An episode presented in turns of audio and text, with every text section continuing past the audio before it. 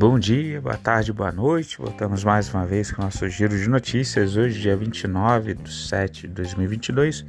Lembrando que as notícias aqui veiculadas não são recomendação de compra, de venda ou análise, mas notícias disponibilizadas pela grande mídia.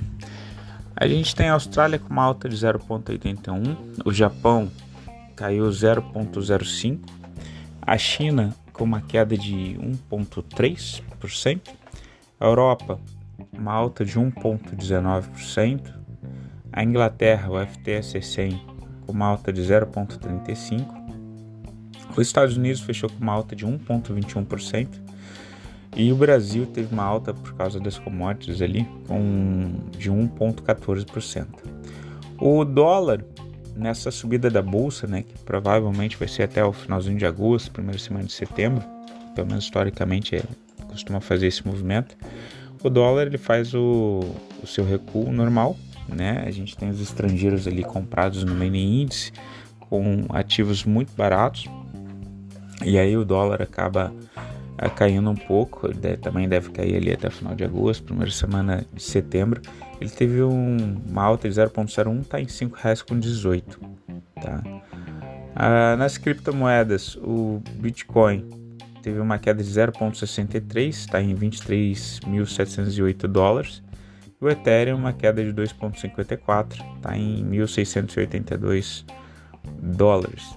Tá?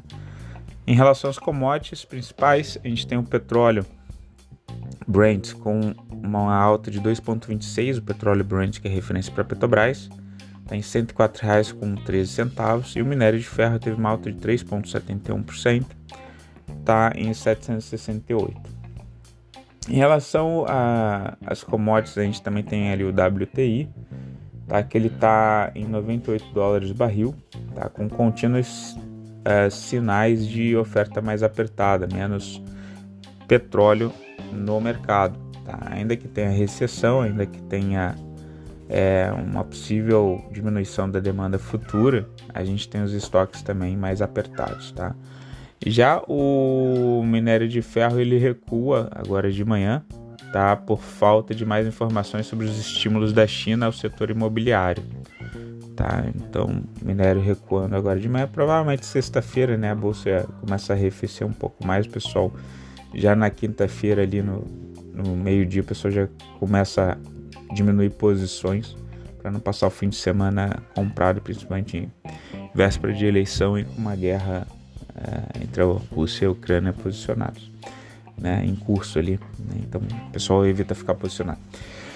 Nos Estados Unidos, os índices futuros de ações dos Estados Unidos eles operam em alta nessa sexta-feira, dia 29, impulsionados ali pela forte. Uh, pelos resultados fortes ali de, de, de, algumas empresas como a Amazon, como a Apple, tá? Então isso daí acabou gerando aquela alta de 1,21% ali no S&P 500. A Dow Jones teve uma alta de 1,21, o S&P alta de 1,03, Nasdaq alta de 1,08, então isso daí acabou jogando a bolsa americana para cima, tá? No cenário macro, contudo, a situação é um pouco mais complexa. Ontem a gente teve a divulgação do PIB dos Estados Unidos, tá? E ele mostrou que a economia americana, pelo terceiro mês seguinte, seguido, é, contraiu. Então, tecnicamente, eles acabam considerando que eles estão já em recessão. Teve uma queda de 0,9% tá? no segundo trimestre. Então, uh, eles estão em recessão, tá? segundo a definição tradicional. E é, isso me faz assim ter um pouco mais de cautela em relação a posições internacionais. Eu tenho protegido com o dólar, porque com o aumento da taxa de juros dos Estados Unidos e Europa, a gente não vai conseguir cortar nossa Selic, né? Mas ainda assim os investidores estrangeiros também procuram esses ativos para proteção. Então eles saem da parte de renda variável e vão procurar ativos uh, mais uh, confiáveis, digamos assim, ou mais conservadores que vão te entregar uma rentabilidade é, dentro desse cenário um pouco melhor, visto que a bolsa começa a cair, né? O pessoal começa a sair daquilo tudo que é um pouco mais especulativo, principalmente as empresas da Nasdaq de tecnologia e criptomoedas. Uh, entretanto, aí a gente teve essa melhora, né, por causa dos resultados da, da divulgação ali do, do trimestre das empresas, e isso acabou nesse curto espaço de tempo ali favorecendo um pouco a cripto. No longo prazo, eu acho que vai ter um pouco mais de dificuldade. Mas o Bitcoin fechou, chegou a operar ali acima de 24 mil dólares, tá? O Bitcoin. E a gente segue então acompanhando. Tem muita gente achando que é fundo, faz a é, acumulação né, de bitcoins, de criptos nesse patamar. Tem gente que espera quedas um pouco maiores, pensando que os juros americanos vão chegar a 4% ainda, estão 2,5%, e até lá, tanto as empresas quanto as criptos devem recuar um pouquinho. Na Europa, as bolsas de valores elas operam majoritariamente em alta, tá? A gente viu o Stock 600 com uma alta de 1.19, o FTSE na Inglaterra com uma alta de 0.35, tá? Muito em função da divulgação de importantes uh, indicadores econômicos. O PIB da zona do euro ele avançou 0.7% no segundo trimestre, tá? E acumula um crescimento de 4% nos últimos 12 meses. Então isso daí animou uh, os investidores. Já na Ásia, as bolsas de valores elas fecharam majoritariamente em queda, tá? com um olho na desaceleração econômica da China e no crescimento das tensões entre Estados Unidos e China. A China ela está fornecendo equipamentos ali para a Rússia e teve uma manifestação também é, de ontem para hoje dos russos falando que nenhum país deve se intrometer na intervenção da, eh, em eventual intervenção da China sobre Taiwan. Tá, Taiwan, é, a China já fez sobrevoos né, com aviões militares sobre Taiwan, a população de Taiwan está fazendo treinamento militar, então tem muita gente que acredita que vai ser a próxima invasão, expansão territorial dos chineses vai ser ali sobre Taiwan.